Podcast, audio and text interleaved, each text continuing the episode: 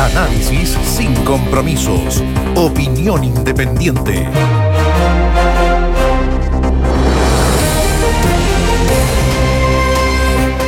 Hoy se, conoció, se conocieron las eh, cifras del desempleo para este año. El Instituto Nacional de Estadísticas, como ocurre, es el trimestre agosto-octubre del presente año y la estimación de la tasa de desocupación nacional fue de un 11,6%, incrementándose 4,5 puntos porcentuales en los últimos 12 meses. Si bien es mejor que el trimestre anterior, sigue siendo muy, pero muy preocupante, porque si uno suma todo, estamos entre un 25-30% de desocupación en el país. A ver, ¿por qué? Es altísimo. ¿Por qué eso? Porque resulta que hay mucha gente. Recordemos que Chile en términos económicos fue afectado en primer lugar por el denominado estallido social, que generó no solo incertidumbre, sino bueno, destrucción de puestos de trabajo. Cerraron muchos, claro. Cerraron muchos locales. Eh, recordemos que hubo destrucción de, de, centros cívicos donde hay mucho comercio local. Y estamos hablando de. Se olvida, ¿no? Pero recordemos que la intendencia en Puerto Montt fue quemada tres veces, ¿no? Hubo tres amagos de incendio, si no me equivoco. La gobernación de Concepción, en plena plaza de armas, fue quemada absolutamente. Entonces, hubo destrucción o cierres de comercios locales que afectaron ya desde octubre del año pasado la, economía y particularmente el comercio y se destruyeron muchos empleos. Y después vino la pandemia que como en el resto del mundo también afectó la economía. Entonces, pero Chile tiene estos dos fenómenos y también esto hay que pensarlo en términos de la recuperación económica o de lo que hay que... A ver, hay vacuna para el COVID-19, pero no hay vacuna para el estallido social, para decirlo en términos simples. O sea, eventualmente una vacuna puede ayudarnos a superar la pandemia, pero no hay una vacuna para las demandas sociales, para lo que se generó. Eso, eso tiene que ser un, un, una vacuna que el mundo político debe producir en Chile el mundo político que usted mismo critica, el que tiene la más baja aprobación, el Parlamento, la más baja aprobación probablemente de la historia. Bueno, son ellos los que tienen que generar una vacuna, por así decirlo, para las demandas sociales que afloraron con el estallido social. No ponga esa cara. Son ellos los que tienen que encontrar la solución. Bueno. O sea, hubo que, hubo que todo lo que se vivió el 18 de octubre para que la clase política al menos se llegara a un acuerdo como fue finalmente el plebiscito y, y, y buscar, claro, buscar una salida institucional a una crisis que se pero, venía en Cuba. Pero fíjate que en 12 meses, 12 meses, en Chile se perdieron 1,3 millones de empleos, 1.300.000 empleos se perdieron. ¿Y cuál es el problema? Que recuperar empleo es muy, muy difícil. Pongamos un ejemplo hay pequeños emprendimientos o medianos emprendimientos que cerraron. Sí. Que no solo cerraron, sino que cuyos propietarios piensan en un pequeño local comercial en el centro de su ciudad, ¿no es cierto? Tuvo que cerrar, tenía 3, 4 empleados, los despidió, tuvo que pagar las indemnizaciones, cerró y probablemente está, pongámonos en el mejor de los casos, que sea dueño de ese local, que no lo está arrendando, porque se lo está arrendando y ya se fue. La mayoría lo arrendaba. Entonces, ¿qué es lo que ocurre? Que muchas personas incluso están con deuda, entonces reemprender pasa por saldar una deuda, tener la voluntad, volver a generar capital, encontrar dinero para generar capital para los insumos. Esto es muy difícil y por eso se habla mucho de que efectivamente la recuperación de los empleos es una tarea ardua, difícil. Se requiere no solo que la economía empiece a crecer, se requiere también capital para emprender. Entonces, cuando se dice se perdió 1.300.000 puestos de trabajo en el último año, hay que recuperar ese 1.300.000, pero más la población sigue creciendo, hay gente que sigue, eh, hay, profesionales que se han titulado en este último año. ¿Y qué es lo que ocurre? Muchos de ellos no, ni siquiera buscan trabajo. Hay mucha, mucha gente en edad laboral que simplemente no buscó trabajo. ¿Por qué? Por la pandemia, para no salir a la calle, para no gastar la poca plata que tiene en pasajes para ir a ver si, si, si engancha una pega. O simplemente porque dicen, mira, esta, esta situación actual es absurdo ir a buscar trabajo porque no voy a encontrar. Entonces, son 290 mil personas que no buscan trabajo o que, que estarían en... Pero que estarían contabilizadas claro. si buscaran trabajo en el mundo de los cesantes. Claro. Pero por ejemplo, vamos a los ejemplos, porque hay muchos auditores que pueden estar viviendo esto.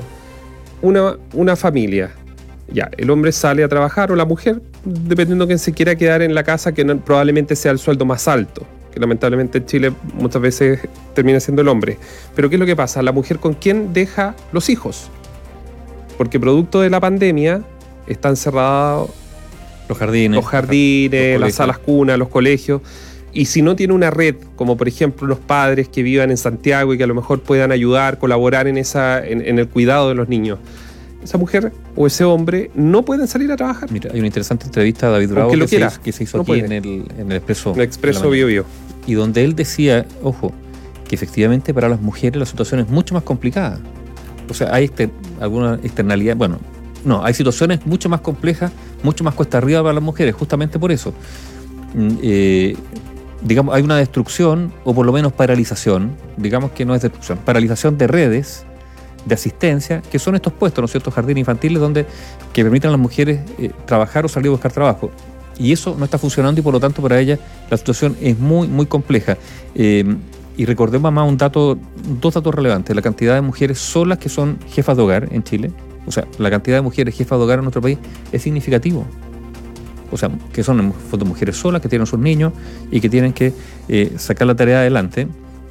Y como contrapartida uno también podría decir la ausencia de, muchos padres, muchos, no sé, varones en la palabra, sí, varones, ¿no es cierto? Que se desligan de la situación familiar una vez que se separan, por ejemplo.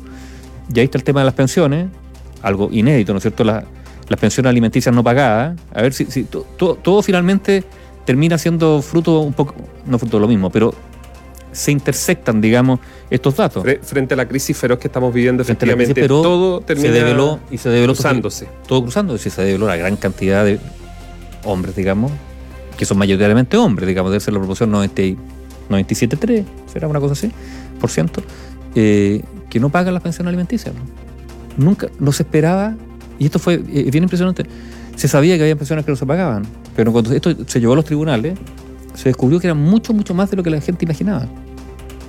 Una ausencia o una irresponsabilidad de muchos bueno, pero son, esas mismas mujeres, nosotros hemos escuchado casos aquí mismo en, que llaman a nuestra línea 800 en la radio, donde efectivamente sus familias son, no sé, viven en Concepción, viven en Angol, viven en otros lugares, y ellos están solo en Santiago, se vinieron en búsqueda de una mejor vida y se ven enfrentados a que el padre no se hace responsable y ellos no tienen una red de protección que los pueda ayudar. No puede estar eh, todos los días pidiéndole a una vecina o un amigo. Hay vecinos de enorme buena voluntad que ayudan.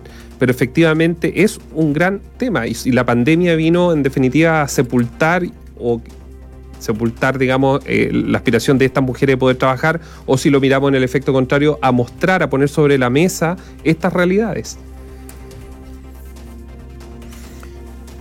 Ahora, con, reconstruir la economía para poder absorber, Nivaldo, más de un millón de puestos de trabajo calificados, o sea, con contrato, con las previsiones correspondientes, va a tomar tiempo. Mucho. Y además hay otro dato que tú has mencionado muchas veces, Néstor. Eh, algunos dicen, bueno, se van a, emprender obras públicas, ¿no es cierto? Y por lo tanto esto, va a requerir mano de obra. Sí, pero va a haber inversión en esa área. Probablemente mano de obra poco calificada, por no decir no calificada, es poco calificada. Pero ¿qué ocurre con los profesionales? Los profesionales jóvenes que salieron de la universidad, para ellos va a ser mucho más difícil encontrar puestos de trabajo. Porque la destrucción en ese ámbito, digamos, la, destrucción de puestos de trabajo en esa franja de capacitada. Ingenieros comerciales, y podemos hacer una lista. Ahí es más difícil de recuperar, es mucho más mm. difícil de recuperar. Entonces, por lo tanto, la situación que, enfrenta el país en el mediano plazo, algunos dicen en el largo plazo, pero en el mediano plazo a lo menos no, no es halagüeña, a pesar de que el gobierno se felicita porque se crearon 300.000 puestos de trabajo, etcétera, etcétera. O sea, nos estamos recuperando, ¿por qué? Porque estábamos en el fondo del pozo.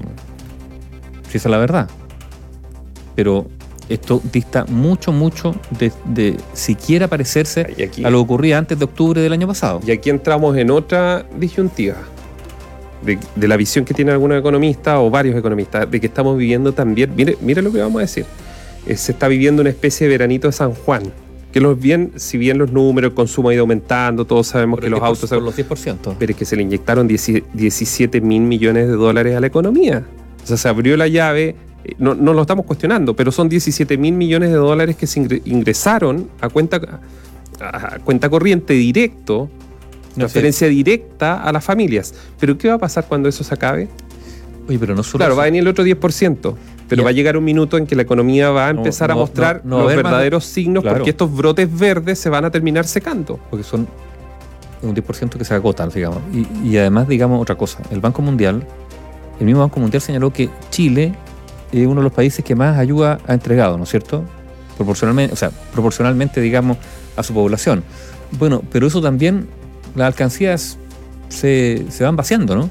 Está la posibilidad de endeudarse, aumentar el endeudamiento, ya hablamos el otro día lo que ocurre con los países en vía de desarrollo cuando se endeudan, a diferencia de los países desarrollados, que para ellos todo se le hace cuesta arriba.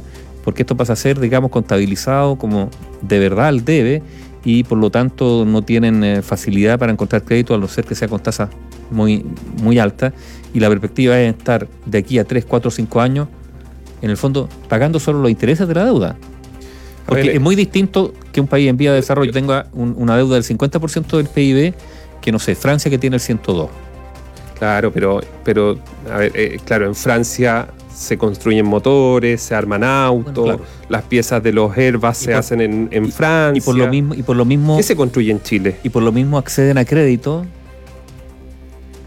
a pesar de ese nivel de deuda. claro, pero porque tienen menos interés, pues. Claro, pero yo- uno se pregunta y yo le, le pregunto a los que nos están escuchando, ¿qué se construye en Chile? Nómbreme una marca de auto que porque No, perdón, no, que- Argentina Volkswagen tiene una fábrica de camionetas no sé cuánto en el Sí, pero yo- sur. yo- sí, pero yo creo que no es un buen ejemplo porque yo no sé si, si vale la pena hacer auto porque eh, también hay no, una pero- capacidad de competencia. no, no, no, no, estoy, pero- estoy hablando de, yo lo digo, de lo que se construye, porque el litio lo sacamos en polvo. no, porque uno, bueno, y uno podría decir el cobre. ¿Qué es lo que se ha creado en torno a la minería, por ejemplo, en términos de producción? ¿Qué valor ha agregado? No, hay, no al cobra en el ámbito de la minería, de la industria minera. Bueno, finalmente aquí hay mucha minería, uno debería decir, debería haber mucha, sí, hay ingenieros, sí, capacidades, pero en términos productivos, ¿qué es lo que hay? Yo quiero decir y repetir una cosa, una noticia terrible aquí comentamos, pero esto fue hace como 10 o 12 años atrás. O sea, que fue cuando se anunció, anunció que era Madesal, que dejaba de, que Chile deja, que ya se cerraba el único lugar donde Chile se hacían cañerías de cobre. Era, ¿cómo? No, era, no era Madesal. Era. mm, Sí, Madesal yo creo que era. Que era además del grupo Luxich en su momento. eh, no, es. eh, Internet, vamos, más rápido. No, es eh, Madecos. Ma- ¿Madeco? Madeco me parece que Puede era. ser Made- Estoy Madeco, puede ser. Bueno, pero. Nos estamos equivocando en el nombre, da lo mismo, pero en Chile había un Eh, lugar. Madeco, sí, Madeco, ya. La empresa Madeco que correspondía, que era parte de la, del grupo Luxich. Bueno, se hacían cañerías de cobre, y estoy hablando hace una década fácil, que dijeron no se hacen más cañerías de cobre, ¿por qué? Porque es más barato importarlas de China. Entonces, si no somos competitivos en la facturación de algo simple, ¿no es cierto? Con nuestro cobre, se ve difícil la situación, ¿no? Y, y el, y el litio. Bueno, hay todo, ¿Cuál- hay ¿Cuánto costará hacer una batería? Uno está hablando, efectivamente, a lo, litio. a lo mejor un ingeniero nos podría decir, oye, tú no sabes todo lo que se necesita. Pero, pero haber tocado la puerta de los señores de Tesla, no sé, de otras empresas, para haber buscado, explorado alguna posibilidad de que el- en vez de llevarse el concentrado de litio, exportemos baterías, por ejemplo. Pero el otro día causó mucha. Mm, ¿Cuál es la palabra? Cuando hablábamos de las inversiones chinas, ¿o no? A propósito, para cerrar el capítulo de la economía, ¿no es cierto? Las inversiones chinas que se compraron a CGE, ¿no es cierto? La empresa china que igual lo va a revisar la Fiscalía Nacional Económica. Bueno, tú sabes que hay una. Una concesión. Hay una concesión. Se está postulando la concesión para el tramo de la ruta 5 entre Talca y Chillán. Y Chillán Viejo. que Sí, incluye algunos bypass. La mejor oferta presentada en el día de hoy es de una empresa china. O sea, en una de esas, de aquí a un tiempo más, el peaje que usted pague en la ruta 5 Sur, entre Talca y Chillán, va a ser una empresa china. Vamos a ver si dan trabajo. ¿Y en qué Eh, condiciones? va- eh, eso. ¿Y en qué, y en qué Me ganaste. condiciones? ¿En qué condiciones van a hacer esos, es- esos trabajos? Yo creo que esa es la pregunta que uno se puede hacer, porque mano de obra van a necesitar entre toda la tecnología que van a poner, pero ahora yo creo que igual uno tiene que ser optimista de que así como se generó el 18 de octubre, esto es solo una porque me podría decir que eres utópico en tu no, pero, pero quiero ser optimista. Yo creo que es una buena posibilidad para el país siempre y cuando la clase política que va a ser los que diseñen la próxima constitución generen una casa común, pongan todas estas temáticas, las discutan mirándose a la cara y de cara también a todos los ciudadanos. Esa es una, puede ser una, yo quiero pensar positivo y puede ser una oportunidad.